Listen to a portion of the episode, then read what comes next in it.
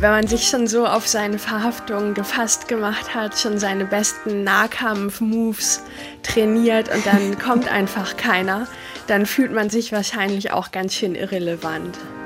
Bist du Sesamstraßen-Fan? Die letzten Jahre habe ich es vernachlässigt. Ich bin da nicht mehr up to date. Ich will lieber glauben, dass jemand irgendwie in dem Moment ein bisschen blöd war, als dass der sich das zu Hause vorher überlegt hat. Und das ist das, was dabei rausgekommen ist. Das finde ich so unangenehm.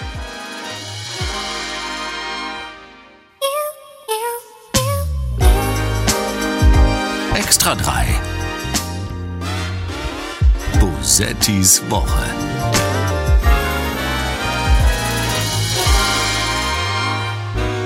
Ob Wichte, Kiefer, Buche oder Eiche, Dürre und hohe Temperaturen setzen den Wäldern zu.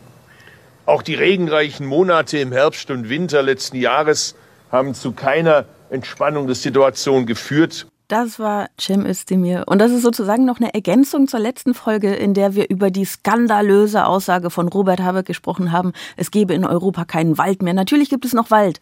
Okay, vielleicht kaum noch Urwald, aber ich weiß gar nicht, was er hat. Sollte uns irgendwann mal stören, dass wir nicht alle drei Meter gegen einen Baum laufen, lassen wir den Urwald halt nachwachsen, bis unser, unsere kränkliche monokulturelle Baumansammlung wieder zu einem richtigen Urwald wird, dauert es gerade mal popelige 600 Jahre wenn wir ihn in Ruhe lassen, was wir nicht tun. Also hey, wir haben überhaupt kein Problem. Bosettis Woche ist das hier. Halbwissen kompakt über Wälder. Nein, es ist der Extra 3 Podcast, in dem wir alles Wichtige der vergangenen Woche besprechen. Mein Name ist Sarah Bosetti und ich sitze hier einsam in Berlin, denn meine Gästin hatte keine Lust, mich zu treffen und ist unverschämterweise in Mannheim geblieben.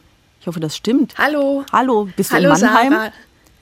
Ähm, ja, ich bin zu Hause und es tut mir voll leid, aber ich bin auch einfach ein bisschen krank, deswegen war das zu Hause bequemer. Das finde ich auch für gut. dich. Guck mal, jetzt wisst ihr, jetzt wisst ihr alle schon, wer es ist, weil ihr ihre Stimme gehört habt. Sie ist Autorin und Comedienne und weltberühmt. Helene Bockhorst ist heute da und ich bin hier, aber wir reden miteinander, das ist ja auch schön. Und wir ja, haben gerade, wir haben ja gerade beim Soundtrack schon gemerkt, dass wir so füreinander ein bisschen klingen, als wären wir so, so direkt nebeneinander, so ein bisschen creepy zu nah, was, was auch Ja, irgendwie schön es ist. ist ein komisches Gefühl, irgendwie mit jemandem zu reden, den man nicht sieht, aber der sich so anhört, als ob er einem direkt ins Ohr spricht. Das ist vor allem jetzt, wo ich weiß, dass du, dass du krank bist, ist es auch äh, noch so ein bisschen, ne, man denkt so, es ist okay, aber wir sind jetzt so auf An- Abstand halten getrimmt, ne? Also vielleicht machen wir einander einfach sehr leise, so dass wir uns anbrüllen jetzt eine Stunde lang und immer, wenn die andere was sagt, was, was hast du? Das wird ganz toll. Das wird ein richtig ja, gutes das klingt Gespräch. sicher. Dann kann ich dich auch nicht anhusten. Bist du denn äh, fit halbwegs? Ja, doch. Also auf jeden Fall fit genug, um mich zu unterhalten. Das ist gut. Es ist vor allem schön, dass du das von zu Hause aus tun äh, kannst und dich überhaupt gar nicht bewegen musst dafür. Das ist ja das, Ja, das genau. Ziel, oder? In welchem Job kann man das? Also das ist ja eigentlich Luxus pur. Ja, ich stelle mir das jedenfalls jetzt auch vor, dass du nicht etwa irgendwie zu Hause in einem Studio sitzt oder so, sondern dass du so im Bett liegst mit Teetasse in der Hand und so zwischendurch so, so, so schön rotzend noch ein bisschen die Nase hochziehst. Das wird schön. Also ehrlich gesagt, es ist nicht ganz unakkurat. Ich sitze auf dem Sofa. Das mit der Teetasse stimmt aber. Yes. Okay, ja, wenn du zwischendurch, wenn, falls wir mal so ein, so ein bisschen so einen ernsten Moment in diesem Gespräch haben, ne, wo es wirklich um was geht, da wäre es gut, wenn du einmal so richtig schön die Nase hochziehen könntest oder so, um dem Ganzen. Ja, das finde ich gut. Das finde ich sehr, sehr gut. Ich ähm, möchte auch gleich mit äh, etwas beginnen, das ähm, nicht unbedingt der guten Laune zuträglich ist. Und zwar äh, mit dem hier.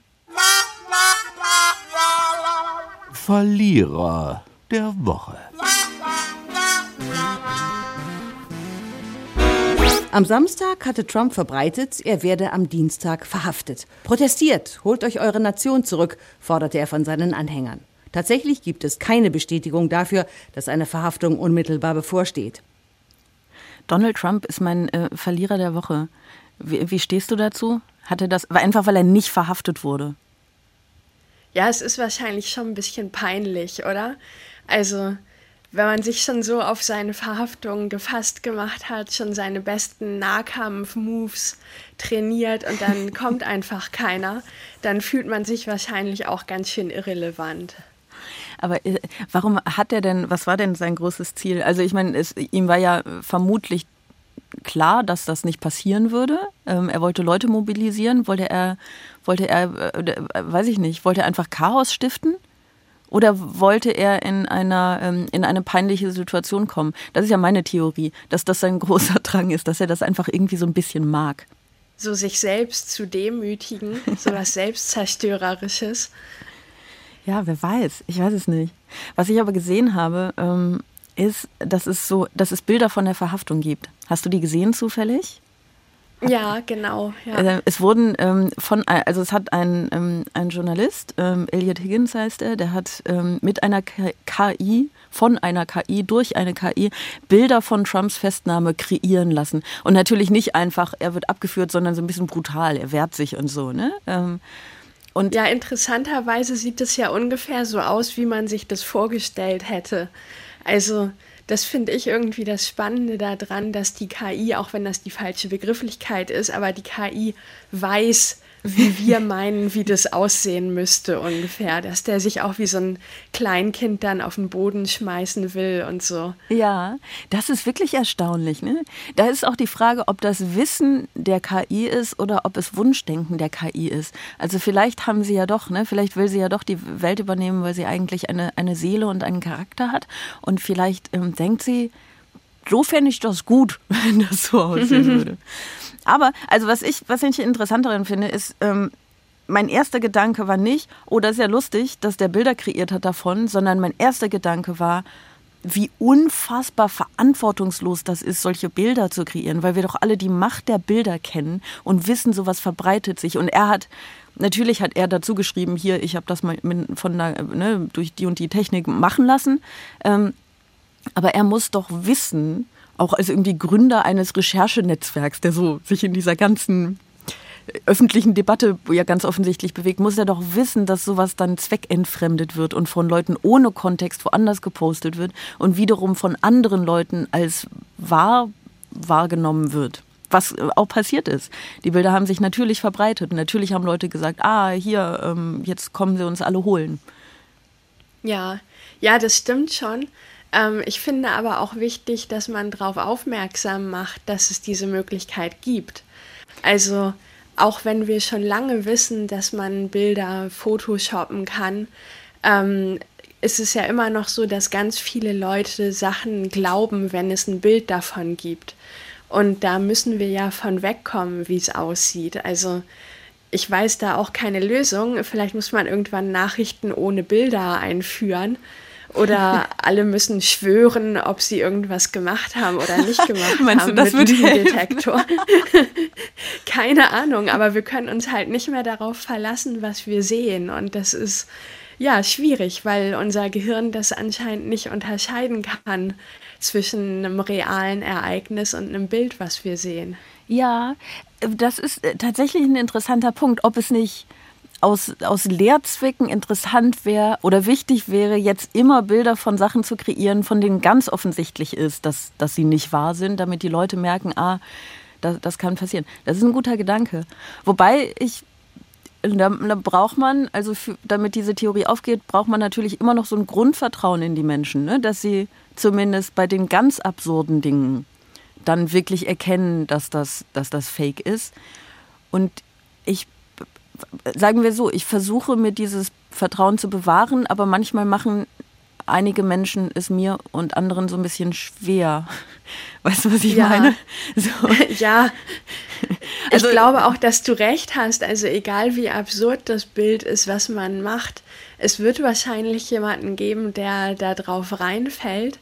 Aber es wird dann hoffentlich auch andere Leute geben in dessen Umfeld, die ihn darüber aufklären, dass es das nicht gibt. Ja, das ist eben auch die Frage, ne, wie sehr die Leute in ihren eigenen Blasen äh, gefangen sind. Ähm, ich komme mm. darüber nicht hinweg, wie eklig anatomisch das immer klingt, aber so, so sind sie ja irgendwie. Und wir ja auch. Wir sind ja auch in, unseren, in unserer Blase gefangen irgendwie. Eigentlich ist es natürlich Quatsch, du hast recht, es ist ja nicht neu, dass man Bilder kreieren kann, die Dinge abbilden, die so in der Realität nicht existieren. Also du hättest das Bild auch in Photoshop äh, erschaffen können und es wäre nicht ganz so schnell gegangen wahrscheinlich, aber genau. es wäre wahrscheinlich sogar glaubwürdiger gewesen.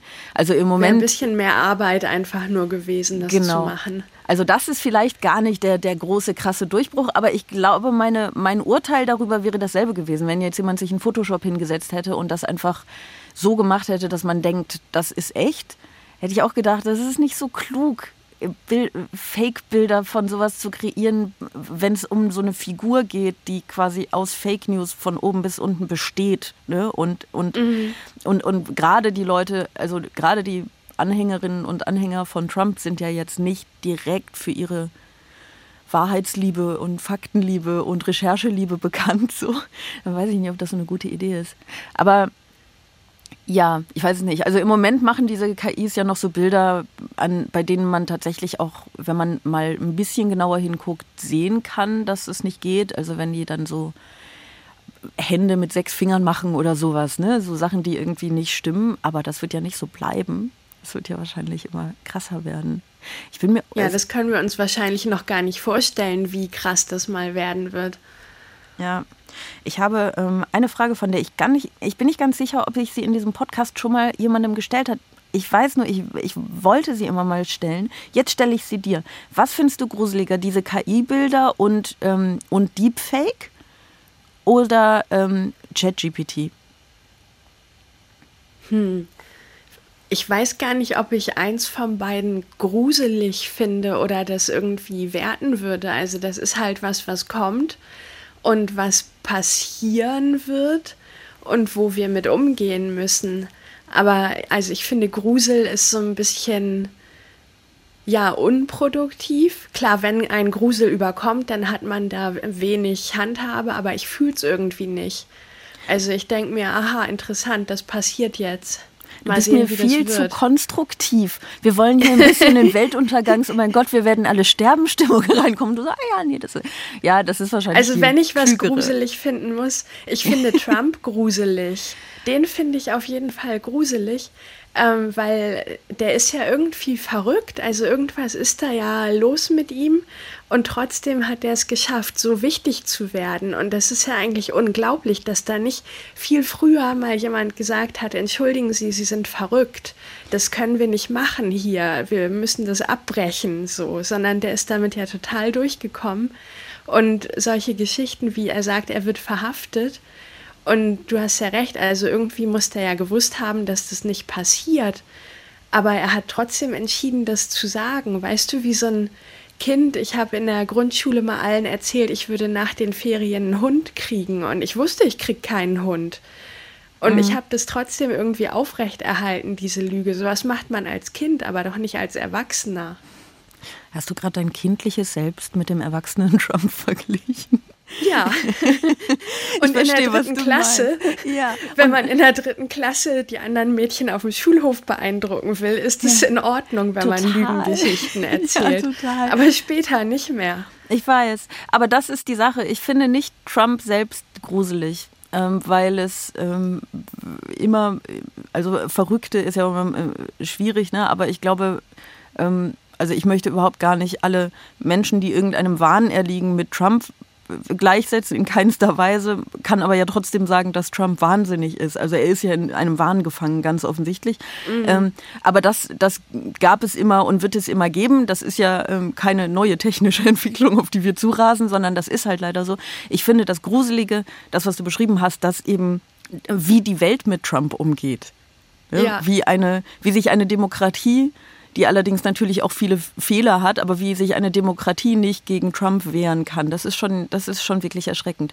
Möglicherweise genau. ist das wirklich erschreckender als technische Neuerungen. Ähm, ich finde es aber auch irgendwie, ähm, ich, ich finde beides ich, man kann beides vielleicht fast gleichzeitig empfinden. Ne? Also man kann sagen, aha, ChatGPT, die ganzen Deepfakes und so, das existiert jetzt, wir werden damit umgehen müssen. Und man kann trotzdem sich dann so Videos angucken, in denen irgendjemand vermeintlich spricht, der die Worte, die da gesagt werden, mit seinem Gesicht und seiner, in, in seiner Stimme nie gesagt hat ähm, und kann oh fuck denken. Ne? Also das kann mhm. man ja gleichzeitig. Und ich ähm, ich, ich weiß gar nicht. Also ich glaube, dass ich diese Deepfakes tatsächlich noch ein bisschen gruseliger finde, weil im Moment ist es auch so, wie bei den KI-generierten Bildern. Ne? Man sieht das schon noch, wenn man hinguckt, aber das wird nicht so bleiben. Und dann kann einfach jeder Mensch dich alles sagen lassen in einem Video, was immer äh, diese Person möchte. Das ist doch gar nicht so ein schönes Gefühl. Ja. Aber es ist auch irgendwie spannend. Also was wollen sich Leute da ausdenken? Ich bin schon ein bisschen neugierig, was Leute mich dann kompromittierendes sagen lassen wollen. Das stimmt. Das ist eigentlich ganz witzig. Wir haben irgendwann mal, wo wir hier so bei ähm, Kindheits- oder von mir aus dann auch Jugendgeschichten sind, wir haben, wir haben irgendwann mal in der, in der Schule sowas gemacht, dass man ähm, so eine, weißt du, so eine Gruppenförder- Aufgabe, weiß ich nicht, wie man das nennen soll, so ein soziales Ding halt, bei dem äh, man irgendwie, alle, alle haben einen Zettel bekommen und sollten aber irgendwie immer, äh, wo, wo ein Name von einer Person aus der Gruppe drauf stand und man sollte dann immer Sätze aus der Sicht dieser Person schreiben. Ich mhm. bin, ähm, ich bin sehr hübsch, zum Beispiel, wenn jetzt irgendwie eine Person sich, wenn man den, den Eindruck hatte, diese Person definiert sich hauptsächlich über ihr Äußeres oder so. Ne? Und dann mhm. ging, äh, haben die Zettel die Runde gemacht und am Ende hat man den Zettel mit dem eigenen Namen bekommen und gesehen, was alle anderen aus der eigenen Sicht angeblich darauf geschrieben haben. Und dadurch Boah. hat man ein äh, super krass irgendwie aber auch interessant, weil man dadurch ganz viel darüber erfährt, wie man von den anderen wahrgenommen wird. Also bei mir stand ja, da auch damals ich schon wahnsinnig, wahnsinnig mutig, so eine Aufgabe zu geben. ich fand es mutiger, also ich fand es krasser, sie sie, sie durchführen zu müssen und mitmachen zu müssen. Weil dann hast du halt dieses Blatt und du weißt gar nicht, ob du es wissen willst. Ähm, mm. Und das ist aber irgendwie, ähm, also wenn man im, so im, ich weiß nicht, wie alt wir da waren, ne? aber irgendwie jugendlich, würde ich jetzt mal sagen. Ähm, in dem Alter natürlich auch krass, weil du sowieso ja ganz viel mit dir und der Welt beschäftigt bist und ähm, ja. so und ähm, andere Leute beeindrucken willst, indem du einen Hund kriegst zum Beispiel. Ne? So, also du willst da ja irgendwie bestehen und nicht, du willst vielleicht gar nicht so genau gesagt bekommen, wie du, wie du wahrgenommen wirst. Und das passiert dann aber. Und wenn jetzt ähm, Leute Videos kreieren können, die angeblich aus deiner Sicht sind, dann ist das ja gar nicht so unähnlich, um mal den Bogen wieder ne, zu unserem Thema zu kriegen. Ja. Ich glaube, dann ist es ja auch so, sie, sie müssen dann ja versuchen, deinen Ton zu treffen und deine, deine Art zu treffen. Also sie müssen Aber was stand bei dir? Oh, was haben stand die anderen Kinder über dich gesagt oder als nur als positives natürlich. Nein, mir äh, bei mir stand, ähm, dass ich ähm, sehr gerne mit den Lehrern diskutiere und ähm, also überhaupt sehr viel, dass ich gerne diskutiere. Das scheint sich so ein bisschen so ein bisschen durch mein Leben zu ziehen. Was ich noch weiß, es ist wirklich lange her, ne? Aber was ich noch weiß, ist, dass eine gesagt hat, ähm, ich, ich sage sehr gerne, das heißt.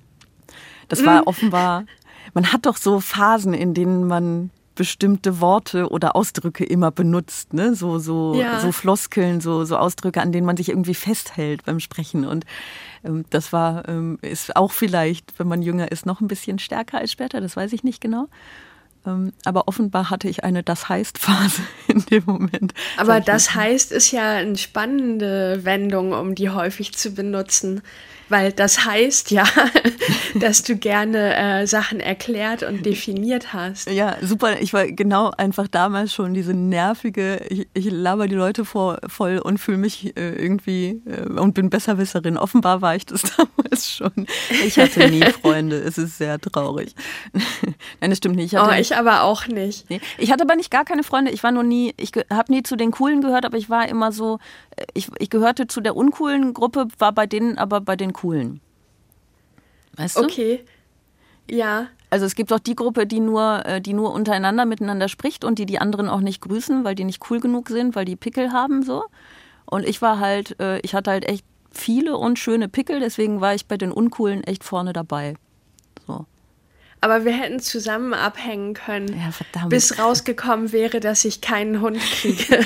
ja, ehrlich gesagt wäre es dann ein bisschen vorbei gewesen. ja.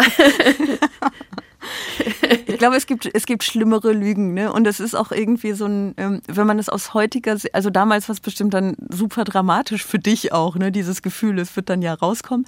Aber so aus heutiger Sicht ist es, ähm, es ist voll charming irgendwie, weil man diesen Wunsch so nachvollziehen kann und und so. Ist ja meist Ja, aber so. was habe ich denn gedacht, wie die Geschichte ausgehen würde? Als ob dann auf magische Art noch so ein Hund erscheint, um irgendwie meine Ehre zu retten.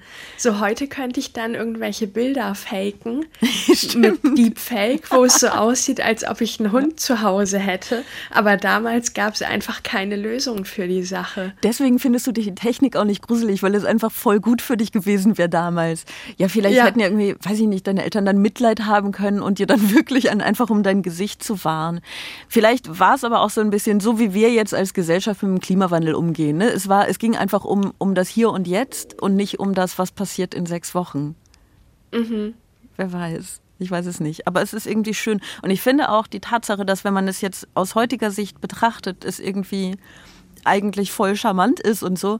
Ähm, und man im Urteil so milde ist mit, also ich hoffe auch du mit dir selbst, aber wenn ich es höre, ich auf jeden Fall mit dir, dass man dann ähm, darüber nachdenkt, wie man dann in 30 Jahren über sein heutiges Ich denkt. Ne? Und vielleicht auch sehr Oh. gnädig. ja, aber vielleicht ist man ja auch dann sehr altersmilde und denkt so, ach, was hast du dir für einen Stress gemacht? Du warst doch ganz okay. Ich hoffe es. Ich weiß es nicht. Ja, oder man kann das dann eh nicht unterscheiden von den ganzen Fakes, die es bis dahin geben wird. Und dann kann man sich sagen, ach, das war ich nicht, kann ich mir nicht vorstellen, dass ich das gemacht habe. Das, Das ist war super. bestimmt irgendeine so KI. Wir können einfach, wir können, wir können Bilder von unserem eigenen Leben, wir können uns jetzt in so ganz viele schmeichelhafte Situationen rein KIen.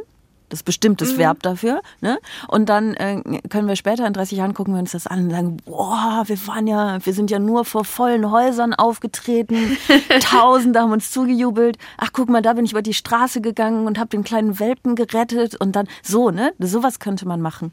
Einziges Ja. Problem ist, dass die Technik von heute natürlich in 30 Jahren so lächerlich wirken wird, dass es äh, wahnsinnig offensichtlich sein wird dann. Aber das merken wir dann ja nicht mehr. Also unser eigener Alterungsprozess spielt uns da ja total in die Karten. Stimmt, trü- trüber Blick so ein bisschen kann auch, äh, kann auch gut sein. Wie schön. Ja. Hey, wir, wir schmieden die besten Lebenspläne hier gerade. Das, ist- das ist ganz cool. Ich wollte aber noch ähm, über, über was anderes Deprimierendes reden ähm, es klingt erstmal positiv, aber dann wird es so ein bisschen, es, es wird so ein bisschen äh, Trump-esque, obwohl es sich in Deutschland abspielt. Gewinner der Woche. Putin und Habeck haben eine ähnliche Überzeugung davon, dass der Staat, der Führer, der äh, Auserwählte besser weiß als die Menschen, was für sie gut ist und äh, sie nicht mit Gewalt, das würde Putin machen, Habeck nicht, der Habeck würde das einfach durch Verbote machen, dann die Durchsetzung dieser Überlegungen durch staatliche Macht. Wolfgang Kubicki ähm, ist äh, ja mein großer Held sowieso und er ist einfach der Gewinner der Woche, weil er, warum hat er damit die Woche gewonnen? Ich weiß es nicht. Weil er die absur den absurdesten Vergleich gefunden hat, glaube ich. Ich möchte Wolfgang Kubicki hiermit mit Trump vergleichen. Ich entschuldige mich dann auch in, in zwei Tagen dafür.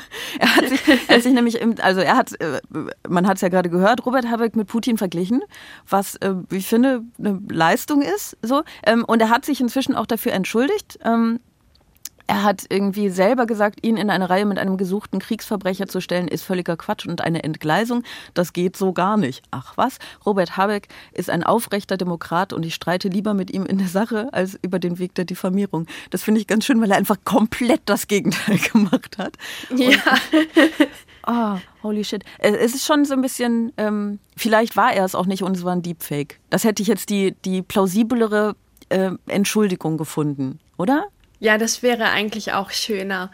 Also ich muss sagen, ich finde das irgendwie, oh, ich finde es so richtig peinlich. Mir macht es so ein richtig unangenehmes Gefühl, sowas zu hören und so eine Fremdscham, weil also ich, ich wäre eine sehr schlechte Politikerin. So, ich habe viel zu wenig Bildung über ganz viele Sachen.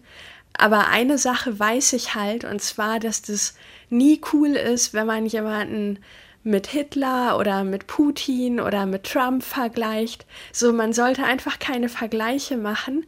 Und ansonsten kann man ja ganz viel sagen. Aber in dem Moment, wo man irgendeinen so einen Vergleich zieht, da gibt es doch immer Stress hinterher. Und dass Politiker und Menschen, die in der Öffentlichkeit stehen, immer noch da so reintappen, das macht mich richtig fuchsig. Also, das kann ich nicht verstehen. Ich glaube da allerdings nicht so sehr an ein Versehen. Also ich glaube nicht, dass das ein Reintappen ist, sondern das ist ja dieser, dieser, äh, äh, ich finde, es ist so ein offensichtlicher Diskursverschiebungsmechanismus, dass ich mich wundere, dass er sich nicht dafür schämt, so offensichtlich zu sein. Das machen sie ja ständig. Ne? Sie, sie hauen, also sie, diese das ist jetzt eine sehr undefinierte Gruppe erstmal, aber die Menschen, die so, die so populistisch dann sowas, sowas erstmal raushauen, sowas ganz Schlimmes und dann am nächsten Tag sich entschuldigen. Das ist ja, Wolfgang Kubicki ist ja ein, ähm, ein kluger Mann das ist, meine ich jetzt unironisch. Wolfgang Kubicki ist kein dummer Mann, sonst ähm, würde er das, glaube ich, nicht so gezielt einsetzen. Und, ähm, Aber wenn das Absicht war, das ist ja noch schlimmer. Natürlich also ist es noch schlimmer, viel schlimmer. Viel schlimmer. Ich will lieber glauben, dass jemand irgendwie in dem Moment ein bisschen blöd war, als dass der sich das zu Hause vorher überlegt hat. Und das ist das, was dabei rausgekommen ist. Das finde ich so unangenehm. Ja, das finde ich auch tatsächlich sehr viel gruseliger als jede technische Neuerung. Aber ich, ich, bin fest davon überzeugt, dass das kein Versehen war. Sonst wäre, sonst wären drei Viertel der Aussagen der AfD nur mal so ein Hochversehen gewesen und nachher sagen sie, na ja, so war das ja nicht gemeint. Aber du hast halt dann bei den Anhängerinnen und Anhängern immer noch Leute, die sich ja, weil sie es nicht öffentlich tun, auch dann nicht entschuldigen müssen. Die sagen, ja, mal ein bisschen, ein bisschen ist er aber schon echt wie Putin. So, also das ist ja so ein, das ist ja so ein, so ein Framing, das gegenüber den Grünen tatsächlich gerne sowieso ähm, äh, propagiert wird. Ne? So dieses, sie, sie wollen, sie wissen es immer alles besser, sie, sie, wollen, ähm, sie wollen uns doch allen irgendwie aufbürden, was ihre Ideologie ist und so, sie wollen alles verbieten. Es war doch Dieter Nuhr gerade bei, bei Maischberger, da hat er auch gesagt, dass ihnen an den an, äh, dass ihn an den Grünen stört, diese Verbotskultur, das Patriarchalische, dass sie eigentlich immer genau wissen, was der Rest der Gesellschaft zu tun hat. Das hat sowas von religiöser Wahrheitssicherheit, die ich überhaupt nicht teile. Äh, das hat Dieter nur gesagt, der ja sonst eigentlich nur positiv über die Grünen spricht, ne? aber in, in einmal mhm. hat er jetzt sie ein bisschen kritisiert. Ähm, und das ist auch, äh, ich, ich verstehe gar nicht, was Dieter nur für ein Politikverständnis hat, weil ähm, das, was politisches Handeln von jedem anderen moralischen Handeln unterscheidet, ist ja, dass man Entscheidungen für andere Menschen trifft, also mittrifft, ne? dass man Verantwortung übernimmt für andere Menschen und leider auch, dass man Macht hat über andere Menschen. Das versucht man ja in der Demokratie, soweit es geht, irgendwie zu minimieren. Aber in der repräsentativen geht es halt nicht ganz. Ähm, das ist ja politisches Handeln. Also alles, was Politikerinnen und Politiker tun, muss darauf basieren, dass sie das Gefühl haben zu wissen, was gut für andere Menschen ist. So, also es ist ein komplett absurdes Ding. Und immer dieses, äh, die Grünen sind die Verbotspartei äh, von ähm, anderen Parteien, die sehr viel mehr schon verboten haben. Es wundert mich immer so ein bisschen. Und wenn du aber das dann Habeck wie Putin in den Raum stellst und dann nachher sagst, ja, das war jetzt natürlich eine Entgleisung, dann bleibt halt trotzdem bei den Leuten emotional was hängen. So wie du das eben über ja. die Bilder gesagt hast. Selbst wenn man weiß, dass es fake ist, dann bleibt eben immer noch irgendwie äh, so ein Gefühl hängen. Dieses Bild bleibt ja, hängen. Und es kostet halt auch Energie und lenkt von der Sache ab. Ja, das stimmt. Wie immer. Das ist auch ähm, wahrscheinlich ähm, nicht zuletzt der Grund, aus dem äh, vor allem Herbeck jetzt so, so angegangen wird. Ähm, er hat sich ja auch ein bisschen aufgeregt. Zu sagen, wir wollen 2045 klimaneutral werden, Leute, baut mal noch ein paar Gasheizungen ein, ist einfach nicht möglich. Das ist eine Lüge. Hier ist der Gesetzentwurf an die Bildzeitung und ich muss also unterstellen, bewusst geleakt worden. Es kann aber nicht sein, dass in einer Fortschrittskoalition nur ein Koalitionspartner für den Fortschritt verantwortlich ist und die anderen für die Verhinderung von Fortschritt, weil ich es persönlich nicht, ich will das mal so formulieren, mit meinem Amtseid vereinbaren kann, Probleme nicht zu lösen. Das war Robert Habeck in den Tagesthemen. Ähm, da hat er ein bisschen schlechte Laune, oder? Ja, genau. Er hat schlechte Laune und ähm, ich finde, das ist so ein bisschen sein Ding. Also ich verstehe so diese Ansicht, dass Sachen irgendwie transparent sein sollen und dass wir über politische Prozesse auf dem Laufenden sein sollten. Aber wenn das so oh, so kleinteilig ist und so eine menschliche Suppe ist aus Anschuldigungen, dann habe ich persönlich so diesen Anteil in mir, der einfach sagt, boah Leute, sagt doch einfach Bescheid, wenn ihr es entschieden habt. So, könnt ihr nicht könnt ihr nicht Bescheid sagen, wenn ihr fertig seid. Weil das ist allerdings, muss man jetzt zu seiner Verteidigung mal sagen, Teil seines Kritikpunkts gewesen, dass es, wenn es, also da ging es ja um dieses Verbot von Neueinbauten von, von Öl- und Gasheizungen ab äh, 2024, dass es eben zu früh und dann ausgerechnet an die Bild durchgestochen wurde. Ne? Also die, er ja, wollte es ja untereinander klären. Ist, das ist ja jetzt passiert und ich finde dann, es hört sich jetzt so ungnädig an, wahrscheinlich würde ich das alles auch nicht besser machen, aber ich denke mir dann, ja, dann lernt halt für die Zukunft was daraus und beschäftigt euch mit der Sache, weil das ist sicher wichtig alles mit den Heizungen, aber ich habe jetzt schon keine Lust, da weiter drüber nachzudenken, weil das vorher alles so so viel rumgemenschelt hat dabei. Also das ermüdet mich dann einfach. Ich, ich verstehe, was du meinst, aber vielleicht unterscheiden wir uns da. Ich bin ja großer Fan von Rummenschelei, was sicherlich kein Wort ist als, als äh, Nomen. Aber ich, ich, ich kann das schon ein bisschen nachfühlen, dass man irgendwann so ein bisschen frustriert ist. Und ich glaube, dass es an bestimmten Punkten vielleicht auch, also wenn wir jetzt mal kurz davon ausgehen, dass das irgendwie wahr ist, ne? Also wenn das, wenn das jetzt auch Fake News sind, dann, dann nehme ich alles zurück, schon mal im Vorhinein, was ich jetzt sagen werde. Aber wenn das jetzt irgendwie wahr ist, ähm, muss man vielleicht an einem bestimmten Punkt schon ähm, öffentlich machen, was in dem Prozess schiefgelaufen ist, wenn Teil des Schieflaufens ist, das, was öffentlich gemacht wurde. Weil sonst ist ja nur quasi der eine Teil öffentlich gemacht worden. Ne? Dann ist dieser, dieser noch nicht besprochene Gesetzentwurf, äh, hat die Bild irgendwie ähm, schön ausgeschlachtet.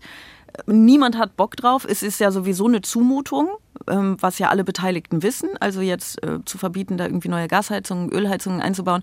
Ähm, natürlich ist das eine Zumutung. Es ist halt leider eine Notwendigkeit, auch wieder was, worüber niemand spricht. Aber ähm, es hat ja sowieso natürlich niemand Lust darauf. Und dann ist es ja sinnvoll, es dann und so zu kommunizieren, dass man, dass man fertig ist, ne? dass man für alle Probleme, die sich infolgedessen stellen, eine Lösung hat. Wie kann das finanziert werden und ne, was ist mit, was ist, wenn es kaputt geht, wie, was gibt's für Ausnahmeregelungen und so. Da müsste man ja fertig sein. Und das ist so destruktiv, das dann vorher durchzustechen, dass es dass ich es zumindest, sagen wir mal, ich kann es zumindest sehr nachvollziehen, dass man dann irgendwann so frustriert ist, dass man sagt, okay, dann sage ich jetzt der Öffentlichkeit aber auch, was, was hier im Prozess schiefgelaufen ist. So. Und wenn man dann, ja, also ich verstehe total, was du meinst. Also ich finde, du hast da auch absolut recht. Also es ist total richtig, dass das alles öffentlich thematisiert wird. Ähm, auf einer sachlichen Ebene ist es richtig. Trotzdem merke ich halt oder diagnostiziere ich an mir, eine Genervtheit und dass ich davon mhm. eigentlich schon nichts mehr hören will. Auch wenn ich weiß, dass das nicht okay ist von mir. Aber ich mache da irgendwann dicht, wenn da zu viel drüber geredet wird. Das ist aber interessant, weil es ist ja gar nicht. Ähm, ob das jetzt, das ist ja verständlich, ne? Deine Reaktion ist ja total verständlich und wahrscheinlich teilen die viele. Also sogar viel mehr als jetzt meine Position, ne? weil, weil wirklich, es haben ja auch Leute ähm, anderes zu tun. Es haben ja auch Leute Freunde, ne, die ähm, nicht ständig das heißt sagen. Es gibt ja Leute, die irgendwie sich auch mal mit anderen Dingen beschäftigen wollen. Und das sind ja die meisten. Insofern hast du natürlich recht, dass man dann, wenn man konstruktiv bleiben will, sich überlegen muss, wie sehr gehe ich den Leuten jetzt damit auf die Nerven, weil sie sonst irgendwann ganz zu machen. Wenn sie ganz zu machen, dann hat man es mhm. natürlich auch komplett verloren. Das ist nur, es ist so ein Dilemma. Also es ist, ich weiß die Lösung dafür nicht. Du kannst Nee, ich auch nicht. Das tut mir auch voll leid, dass ich da so. Aber das finde ich, das ist so, ja gar nicht so äh, schlimm, ne? Weil, weil du, du sprichst ja was aus, was ta wahrscheinlich tatsächlich viele Leute teilen. Selbst wenn du jetzt dann anders wärst, dann wären ja immer noch viele andere Leute ähm, irgendwann genervt davon. So. Ähm, ich weiß es nicht, aber das ist immer das Problem, wenn man also das gibt es ja auch im Privaten, ne? dass man irgendwie einen Konflikt hat und man fragt sich, wie kann ich den jetzt lösen? Äh, wenn aber die andere Person diesen Konflikt will, kannst du den nicht lösen. Und wie ich wiederhole es nochmal, ich gehe jetzt kurz davon aus, dass das wahr ist, ne? dass da irgendwie was durchgestochen wurde, tatsächlich mhm. auch von irgendwelchen Koalitionspartnern der, ähm, der, der, der Grünen, weil sonst, ähm, sonst ist es alles Quatsch, was ich gerade rede. Aber wenn das jetzt wahr ist, dann ist dieser Konflikt ja von einer Seite gewollt. Und dann kannst du als andere Seite, als Gegenseite äh, diesen Konflikt ganz, ganz schwer lösen nur. Du kannst ihn lösen, indem du alles tust, was die anderen wollen. Ich weiß selbst dann nicht mal. Und ich fand das. Nee, man kann immer nur sich selber ändern und nicht die anderen. Ja, außer halt, wenn man ein bisschen ist wie Putin, dann kann man auch, aber äh, vielleicht ist Habeck ja einfach, vielleicht ist das unsere Hauptkritik. Also meine Kritik an, an Habeck, er ist einfach nicht genug wie Putin. vielleicht müsste er sich da ein bisschen mehr Mühe geben. Ich weiß nicht. Ich fand das im Privaten jedenfalls irgendwie eine, eine heilsame Erkenntnis bei so ne, privaten Konflikten, wenn ich mir dann, wenn ich mir dann ganz viele Gedanken gemacht habe, wie kann ich das irgendwie lösen, dass wenn die andere Person den Konflikt will, dass ich dann eigentlich auch gar nichts tun kann. Das ist, finde das irgendwie. Ja. Nicht schuld zu sein, ist ja auch immer schon eine schöne Erkenntnis. ähm, wollen wir vielleicht doch noch, also ich hätte noch ein Thema, das ist tatsächlich was Positives. Weil, ähm, ja, bist du bereit gerne. für Positives? Yes. Immer. Klatschen vom Balkon. Inklusion ist ja ein wichtiges Thema, auch gerade für den öffentlich-rechtlichen Rundfunk und gerade auch für das Kinderfernsehen, weil die Kinder recht früh dann auch schon mitbekommen, dass Behinderungen und Menschen mit Behinderung etwas ganz Alltägliches sind. Und das ist die Botschaft, die wir in der Sesamstraße aussenden wollen. Bist du Sesamstraßen-Fan oder gewesen? Mm, ja, früher auf jeden Fall. Aber ich muss sagen, die letzten Jahre habe ich es vernachlässigt. Ich bin da nicht mehr up to date. Ich bin auch überhaupt nicht mehr up to date, außer ähm, bei einem, einem, ähm, einem, einer kleinen Neuerung, die ähm, ich jetzt aber auch nur, weil es eine ähm, irgendwie gesellschaftlich relevante, könnte man fast schon sagen, Neuerung ist, äh, mitbekommen habe. Ähm, es gibt jetzt die erste feste Figur mit Behinderung in der Sesamstraße. Elin es ist ein vorlautes, mutiges Mädchen äh, und es sitzt im Rollstuhl. Und es ist nicht das erste Mal, dass äh, Kinder mit Behinderung in dieser, ähm, in dieser Sendung auftauchen, aber es ist jetzt eine, eine, feste, eine feste Figur. So. Und das ist schön, oder? Ja, auf jeden Fall. Also ich denke, dass das natürlich ein Schritt in die richtige Richtung ist. Ich war aber total erstaunt, dass man darüber diskutiert. Also ich habe auf Facebook gesehen, dass sich da wirklich Leute drüber aufregen. Oh, wirklich? Das habe ich gar nicht gesehen. Ja, und das, das fand ich irgendwie spannend und auch gruselig. Also da schreiben Leute, die Indoktrinierung unserer Kinder geht weiter. Und ich frage mich so, was soll da die Indoktrinierung sein, dass es Kinder mit Behinderungen gibt? Das ist ja ein Fakt. So, ich habe auch noch mal nachgeschaut. Ähm, 10 Prozent der Deutschen sind Menschen mit Behinderung. Mhm. Also das ist ja jetzt keine Fantasiegestalt oder so, die da in die Sesamstraße kommt. Genau, die Zahl habe ich lustigerweise ähm, auch nachgeguckt, weil ich, ne, weil ich es auch dachte, also sogar mit schwerer Behinderung offenbar. Ähm, ich habe mhm. nicht, ich habe nicht in Facebook-Diskussionen geguckt. Gut, dass du das gemacht hast, weil das wundert mich wirklich. Und Indoktrinierung, ich weiß es nicht, also wann immer es irgendwie um ähm, darum geht, dass nicht alle ähm, cis und hetero sind. Ne? Also wenn das, wenn es gewagt wird, das eventuell Kindern gegenüber schon zu erwähnen, dann wird ja auch immer von Indoktrinierung gesprochen und dann glauben die, glaube ich, alle, oh mein Sohn wird dann schwul, wenn der sagt, dass das eine Möglichkeit ist. Also vermutlich denken sie einfach, dass die Leute, dass die Kinder dann alle im Rollstuhl sitzen wollen oder so. Was ja auch irgendwie Genau, das war auch ein Kommentar, dass äh, Behinderung da als was Schönes dargestellt wird und dann würden die Kinder neidisch sein und dann würden die irgendwo runterspringen, weil sie auch im Rollstuhl sitzen wollen. Das Wo denkst so du dir denke, jetzt also, aus. Das hat nee, das hat da wirklich eine Mutter geschrieben. Und oh. ich denke mir, wenn ihr Kind irgendwo runterspringt, weil es gerne im Rollstuhl sitzen will, weil es dann nett behandelt wird, dann sollte sie vielleicht ihr Kind ein bisschen netter behandeln, oder? Ich glaube auch. Das hat nicht wirklich. Also, ähm, Eltern, ne? So manchmal. Mhm. Mehr möchte ich darüber nicht sagen, aber Alter, das ist unglaublich. Ich habe mir große Mühe gegeben, ähm, wie Menschen das nun mal tun, die auf keinen Fall irgendwie glücklich sein, weil ich habe mir große Mühe gegeben, ähm, etwas zum, zu, zu meckern zu finden an dieser, an dieser Aktion. Mhm. Aber ich finde, Sie haben, äh, ich sage das jetzt auch ein bisschen, weil es äh, der NDR ist und wir hier im NDR sind und ich natürlich einfach ähm, verprügelt werde, wenn ich nichts Positives über den NDR sage. Aber mhm. ähm, nein, ich habe, ähm, ich, ich finde, Sie haben tatsächlich, soweit ich das jetzt von der vom, vom Konzept her gesehen habe, äh, viel richtig gemacht. Ne? So, zum Beispiel sowas, was selbstverständlich sein sollte. Übrigens, das ganze Ding sollte selbstverständlich sein. Ich hatte eher, ich habe eher damit gehadert, wollen wir da überhaupt drüber reden, weil es ja so selbstverständlich sein sollte. Aber das ist es eben nicht. Deswegen ist es ein, mhm. ist es eben ein guter Anlass, darüber zu, zu sprechen. Aber was eben auch selbstverständlich sein sollte, natürlich, das Mädchen hat einen Charakter. Also das ist nicht einfach das Kind im Rollstuhl, sondern die ist mutig und laut, ne? So und ich habe sie ja jetzt noch nicht, ich habe sie noch nicht erlebt, so.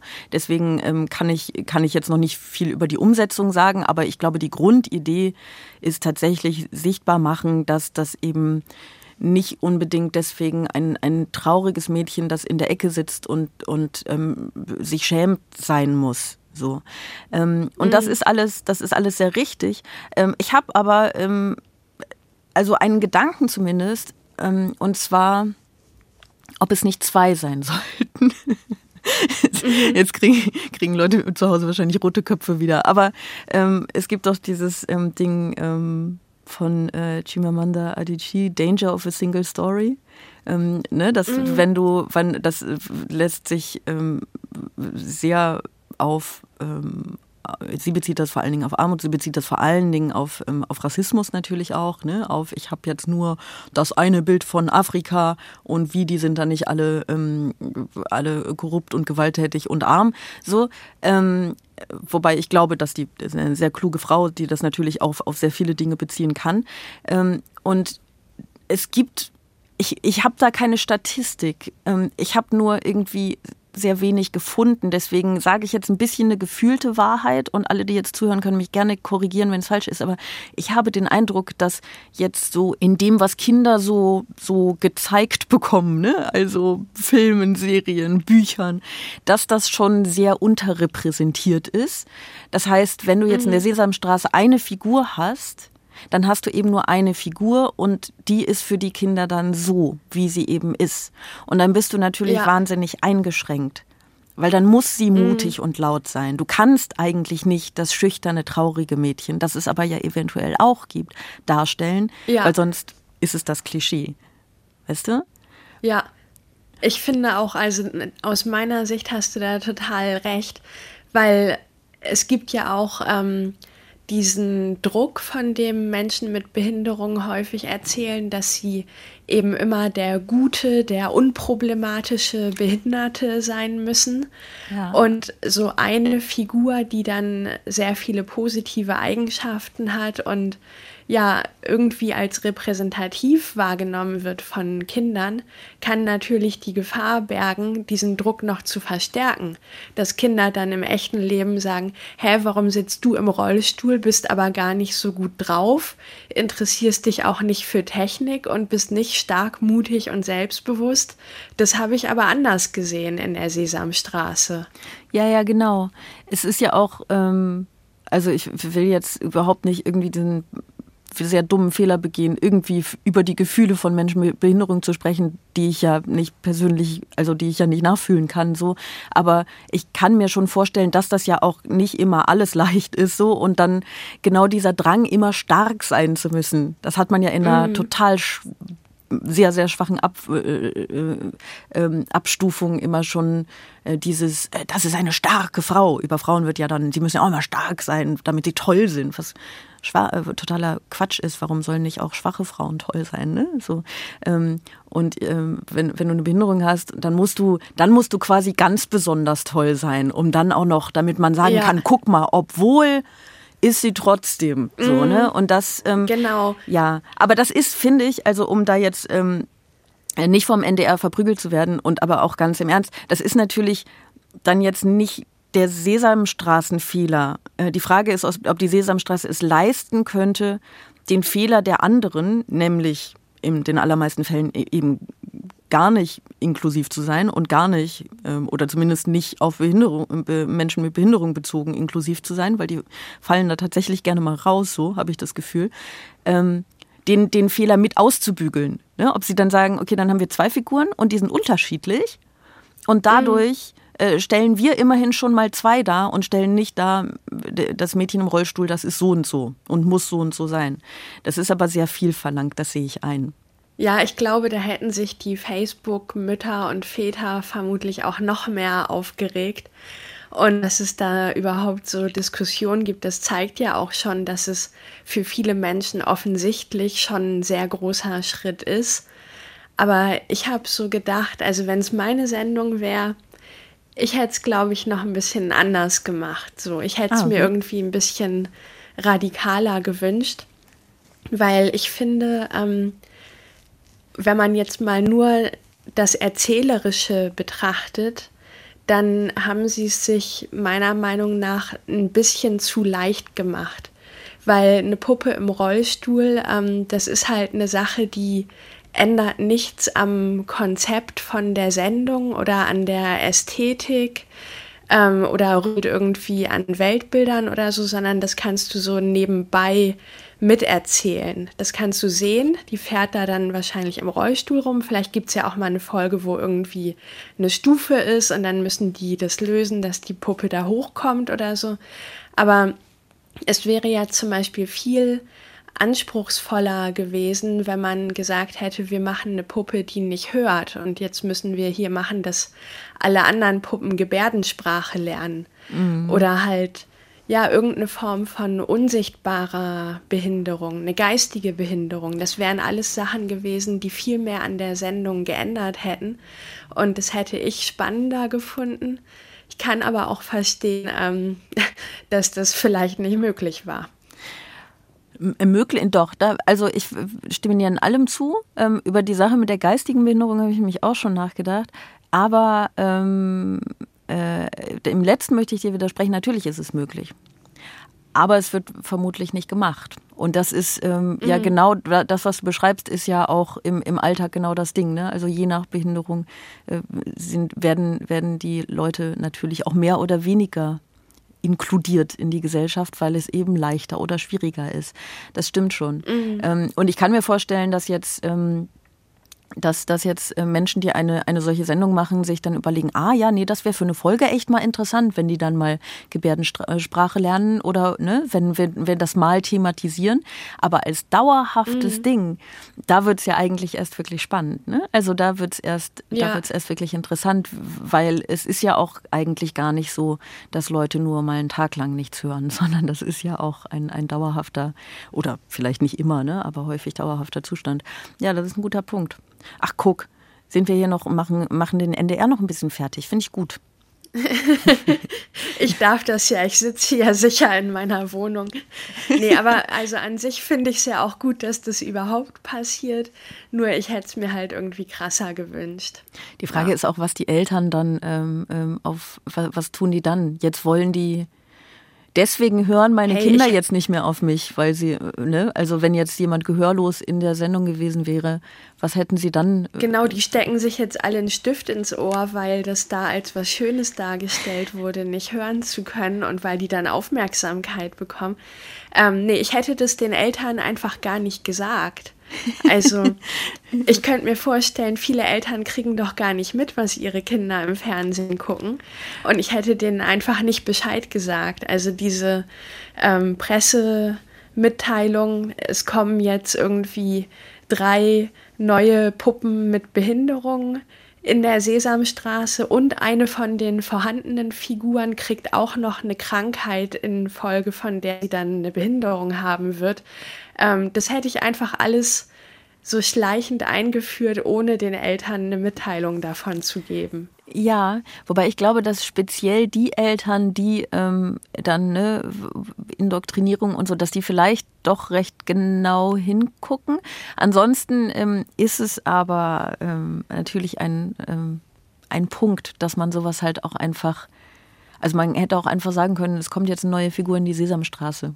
Ne? Also jetzt hat es mhm. natürlich sowas, sie, sie stellen das auch aus, wobei das eben ja auch dann wieder eine Vorbild, Vorbildfunktion haben kann, ne? dass es Leuten auffällt. Und wir sprechen jetzt auch faktisch darüber, weil das eine Figur mit Behinderung ist. Nicht, also ich hätte nicht gesagt, komm, wir reden in diesem ja meist doch irgendwie gesellschaftspolitischen, satirischen Podcast darüber, dass ähm, dass es eine neue Figur in der Sesamstraße gibt. So, ne? Also das hätten wir vermutlich nicht gemacht und wir machen das, da kann ich mich nicht rausreden, nur deshalb.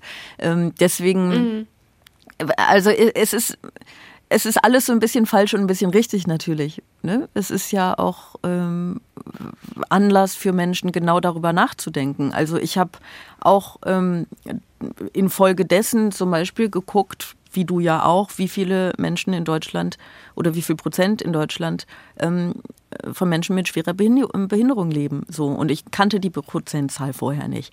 Und ähm, mhm. ich habe ähm, mir ist mal wieder, wobei ich halt ein kleines Kind habe und deswegen tatsächlich auch so ein bisschen darauf gucke, aber ich habe ähm, mir ist mal wieder aufgefallen, dass das mit der Inklusion in auch so Kinderbüchern und so so ein bisschen so eine Sache ist, ne, so wie es ja auch immer noch so ein bisschen so eine Sache ist, wieder so die die Geschlechterdarstellung und die, ähm, ob mal, ob sie alle blond und blauäugig sind. Und es wird schon besser, aber das ist auch alles noch irgendwie ein Ding. Ähm, also zur Bewusstmachung, ich komme gerade nicht so zum Punkt, ne? aber ist, zur Bewusstmachung ist es nicht so schlecht, glaube ich. Wer weiß. Ja. Aber ähm, ein bisschen, bisschen NDR-Kritik finde ich trotzdem gut. Äh, wir müssen aber deswegen jetzt leider aufhören. wir werden jetzt abgeschaltet.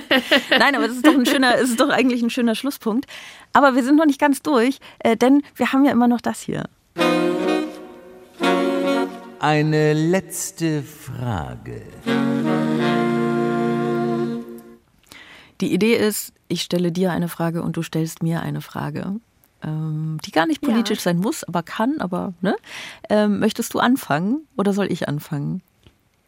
Ich fange gerne an und ich sage schon mal vorweg, ähm, falls du die Frage zu persönlich findest, habe ich noch eine Backup-Frage dabei. Okay. okay. Also, meine Frage ist, hast du schon mal was richtig Peinliches gemacht und würdest du mir das erzählen? Ja, ähm, muss, muss es so richtig ein, eine bewusste Handlung gewesen sein oder darf es auch mir so ein bisschen passiert sein? Es darf dir auch passiert sein. Hauptsache, es ist peinlich. Es ist, es ist ähm, aus damaliger Sicht sehr peinlich und es ist heute die 39. Folge. 39 Folgen, ich bin mir nicht ganz sicher, ob ich es in dem Podcast schon mal erzählt habe. Ich glaube, ich bin schon mal nach einer Peinlichkeit gefragt worden. Möglicherweise habe ich es schon mal erzählt. Aber die Frage ist, ob mir noch was anderes Peinliches passiert ist.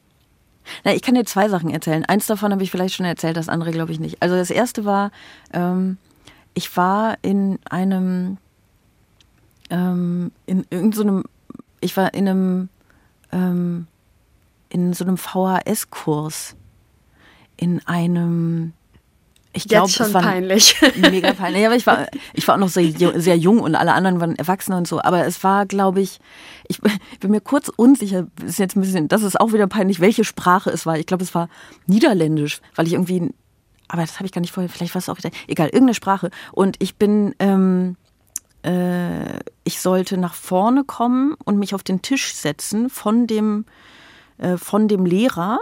So, ähm, und alle anderen in der Gruppe sollten mir dann in dieser jeweiligen Sprache, welche auch immer das nochmal war, ähm, Dinge sagen, die ich dann tun muss. So, heb deinen rechten Arm, leg dich auf die Seite, wie auch immer. Nun war es so, ähm, ich saß wow. auf meinem Stuhl noch, ja, das wäre schon peinlich, ich saß auf meinem Stuhl und habe gemerkt, ich blute. So, ich habe meine Tage oh bekommen in dem Moment. Das heißt, ich saß auf meinem Stuhl und habe gemerkt, unter mir ist rot und dachte schon, uh, wie komme ich denn hier unauffällig wieder raus? Und ich war Jugendliche, ne, wo wir bei, mhm. man hadert noch mit sich selbst zu, äh, darüber sprechen. Und das wirklich Absurde ist, ich habe es gemacht. Ich habe, ich konnte nicht, ich habe nicht gesagt, Entschuldigung, ich, ich habe Bauchschmerzen, ich kann nicht oder irgendwas. Ich bin nach vorne mhm. gegangen und ich saß dann auf diesem weißen Tisch. Und dann wow. ähm, habe ich den Arm gehoben und, das, und dann sollte ich mich auf die Seite legen. Und dann habe ich das nicht gemacht. Und ich bin einfach sitzen geblieben. Ich habe mhm. einfach nichts gemacht. Und irgendwann wurde es merkwürdig. Und alle waren, alles klar, was ist los? Und dann war die Stunde vorbei. Und dann meinte der Lehrer, ähm, der einzige Mann im Raum allerdings, war so, ähm, du musst jetzt wirklich aufstehen.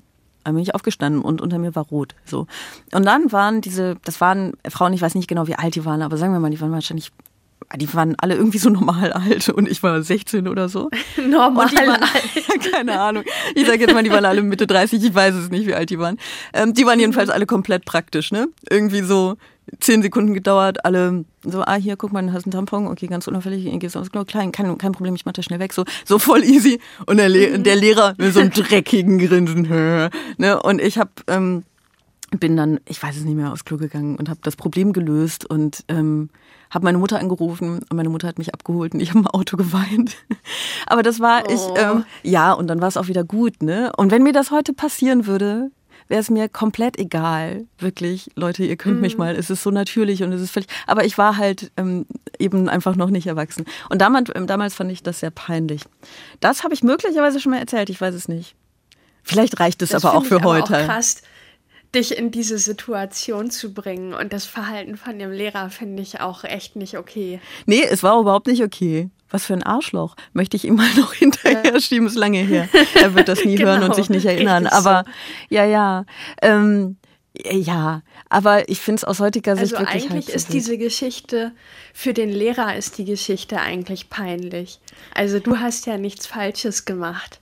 Deswegen eigentlich ist es eine peinliche Geschichte über einen schlechten Lehrer. Ja, das stimmt. Das ist auch wieder im Rückblick sehr gnädig von dir im Urteil. Aber ja, es ist, ähm, ich finde, also wenn ich daran denke, dann habe ich null Schamgefühle, weil ich meine Tage bekommen habe. Warum sollte ich auch?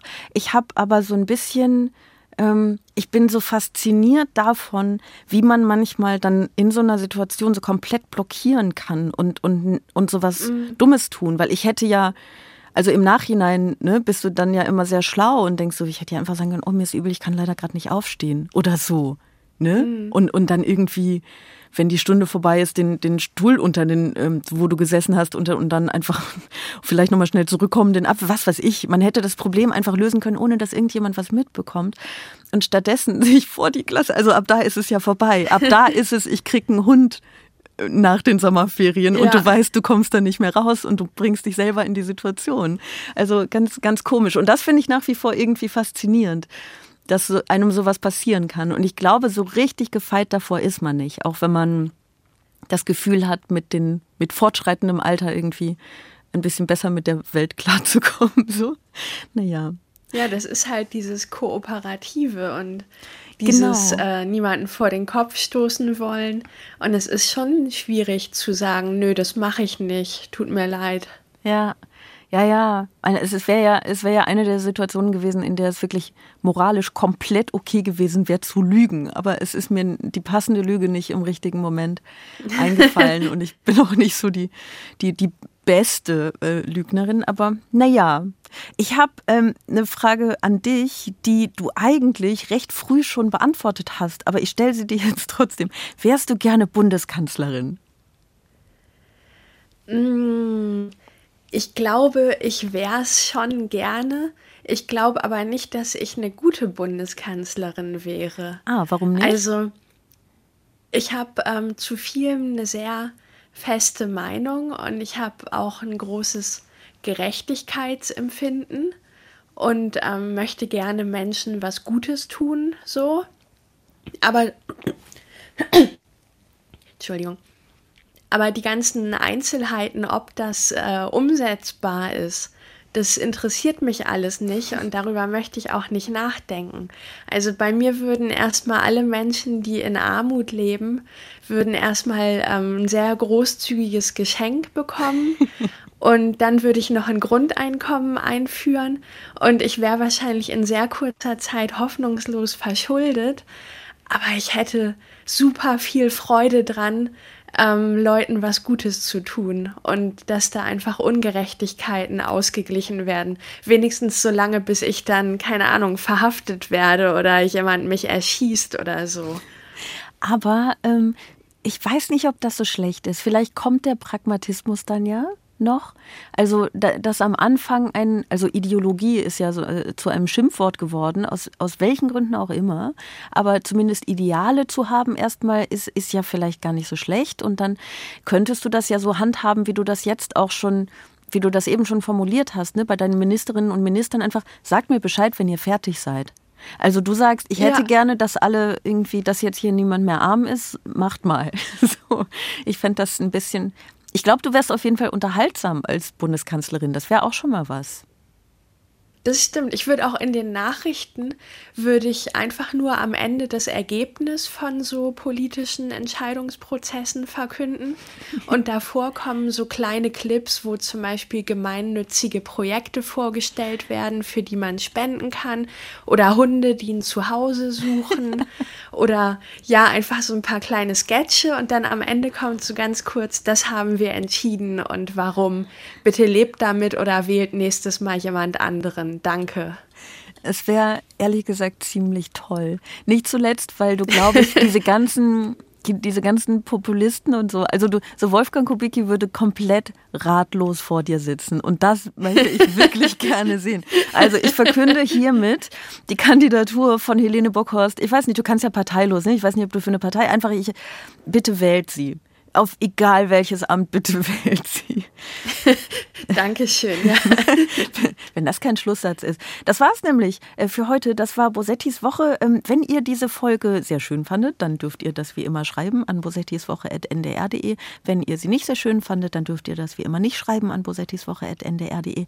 Wenn ihr eine letzte Frage habt für unseren äh, Gast der nächsten Woche, dann dürft ihr die ähm, auch an bosettiswoche.ndr.de schreiben. Äh, nächste Woche Freitag kommt nämlich Jürgen Becker. Äh, das wird bestimmt auch sehr schön. Äh, abonniert diesen Podcast, damit ihr die nächste Folge nicht verpasst. Das ist nämlich der Trick. Wenn ihr äh, den Podcast abonniert, müsst ihr an den Podcast nicht mehr denken. Das ist äh, ein, ein sehr guter Tipp sogar. Ähm, und ansonsten müsst ihr dran denken und nächste Woche Freitag wieder zuhören. Ähm, danke, Helene, dass du da warst, wo du bist, aber dass du mit mir gesprochen hast. Ja, danke dir, Sarah. Hat mir Spaß gemacht mit dir. Sehr gut, mir auch. Bis dann. Extra 3. Bosettis Woche.